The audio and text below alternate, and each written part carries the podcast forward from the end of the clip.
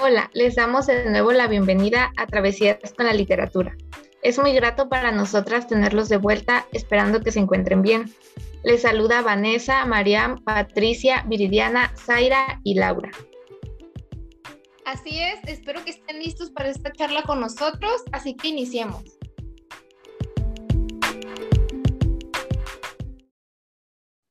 Bueno, y recapitulando un poco, habíamos comentado sobre la mediación lectora, ¿lo recuerda? La mediación lectora es el acompañamiento que hacen los docentes durante todo el proceso, antes, durante y después de la lectura.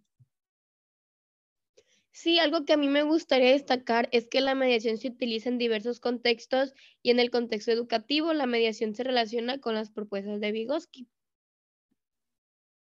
Oh, sí, de hecho, ahorita que lo mencionas, pues básicamente se relaciona con, pues con la diferencia que hay entre lo que puede hacer el niño por sí solo y lo que puede hacer con ayuda de alguien más, ¿verdad? Así es, así es, es lo que conocemos como la zona del desarrollo próximo. Y ¿saben algo?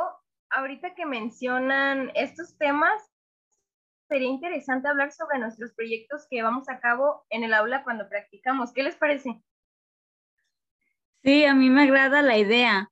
En lo personal, mi proyecto de intervención literaria lo llevé a cabo en mi aula de práctica haciendo uso de actividades lúdicas para acercar a los niños más a la lectura de una manera que fuera atractiva y que a la vez contribuyera a su hábito lector.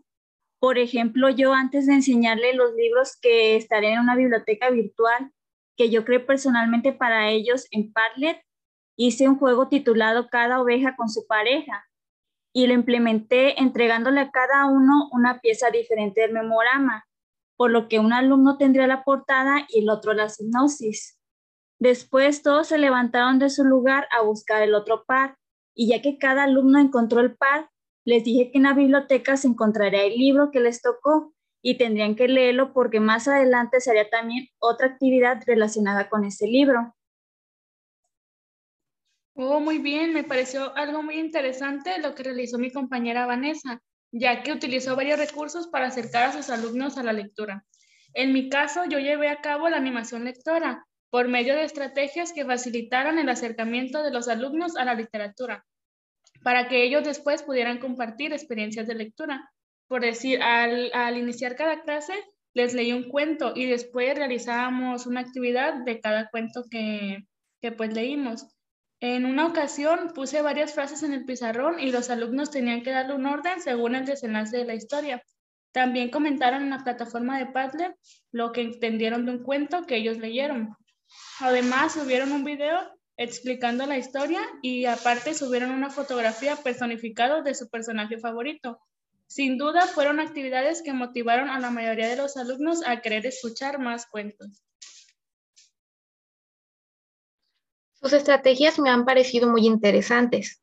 Yo, al igual que ustedes, para mi proyecto también realicé actividades en Padlet y puse en práctica un taller por medio del cual lo que buscaba era incentivar la motivación, el placer y el aprendizaje que aporta la lectura en los niños. Se realizaron diversas actividades para lograrlo y para poder tener esa interacción e inclusive un primer acercamiento con la lectura. Un ejemplo de estrategia que yo utilicé fue la mochila viajera, donde por medio de un muro de Padlet compartí textos, audiolibros, videocuentos y PDFs de diversos cuentos que me parecieron apropiados y que podrían despertar el interés de los niños. En este muro los niños realizaron comentarios sobre las historias que elegían para leer con sus familias, compartían puntos de vistas y es una actividad que rescato de mi práctica porque fue la que creó más impacto en los niños y despertó interés en la docente titular, ya que ella la adaptó a su manera de trabajar para poderla implementar a lo largo del ciclo escolar.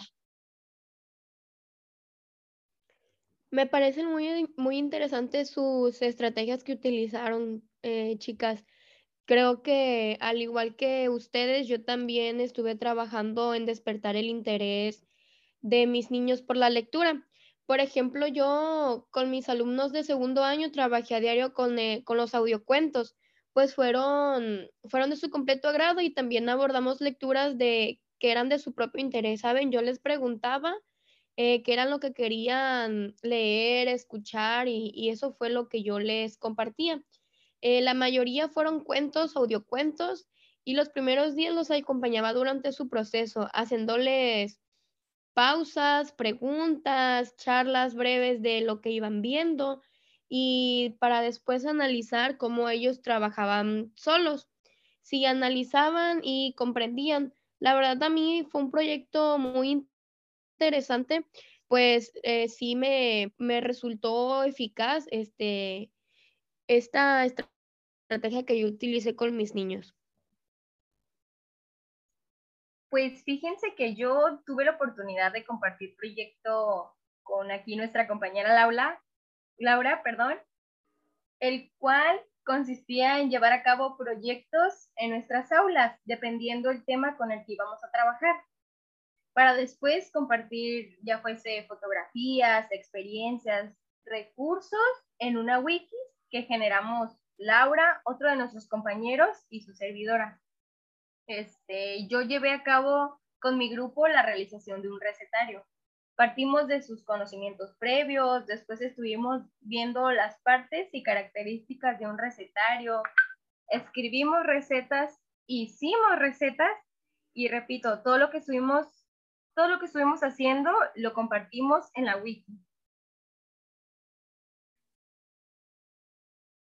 Y bueno, la verdad estuvo bastante interesante trabajar por, proyectos. Como ya lo comentó nuestra compañera María, pues ella y yo compartimos eh, parte de este proceso y nosotras más que nada, al escuchar a mi compañera, se dieron cuenta que no nos basamos en sí en fomentar la lectura. Nosotros nos basamos más que nada en las situaciones comunicativas, ya que notamos que los alumnos necesitaban como que ser más partícipes de ellas ya que les costaba un poco el desenvolverse.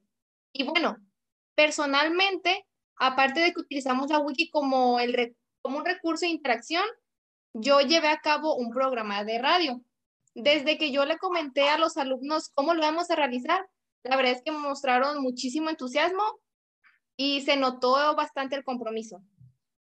El trabajo colaborativo al principio, debo de admitirlo, fue complicado, ya que pues no estaban acostumbrados, pero poco a poco la comunicación fue surgiendo y mostraron muchísima autonomía, porque pues déjenme decirles que pues casi nunca intervine a menos de que ellos me lo solicitaran. Solo se, ellos solos pues se repartieron los roles dentro de los equipos, solo se indagaron, seleccionaron la información necesaria, entonces la verdad la autonomía se vio, se vio pues bien reflejada al momento de grabar el programa de radio, mostraron seriedad, lo cual permitió que el proceso fuera rápido. En este proyecto usaron pues la oralidad, la escritura y la lectura, las cuales son las tres situaciones comunicativas a las que me refería con anterioridad.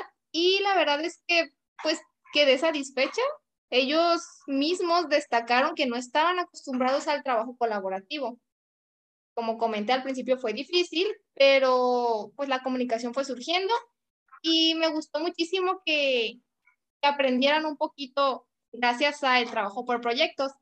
El programa de radio lo subimos, de hecho, aquí mismo a esta plataforma y me parece que el podcast sirve muchísimo. Y como estamos hablando de lectura, quisiera destacar que también pueden escuchar audiocuentos y ellos mismos hacer, compartir sus propias creaciones. Entonces, explorar este recurso, la verdad es que nos puede traer muchos beneficios.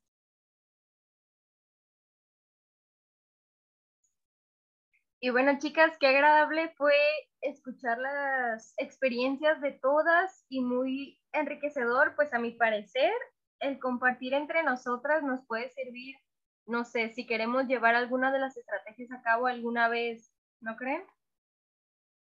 Concuerdo contigo. Y bueno, llegó la hora de despedirnos.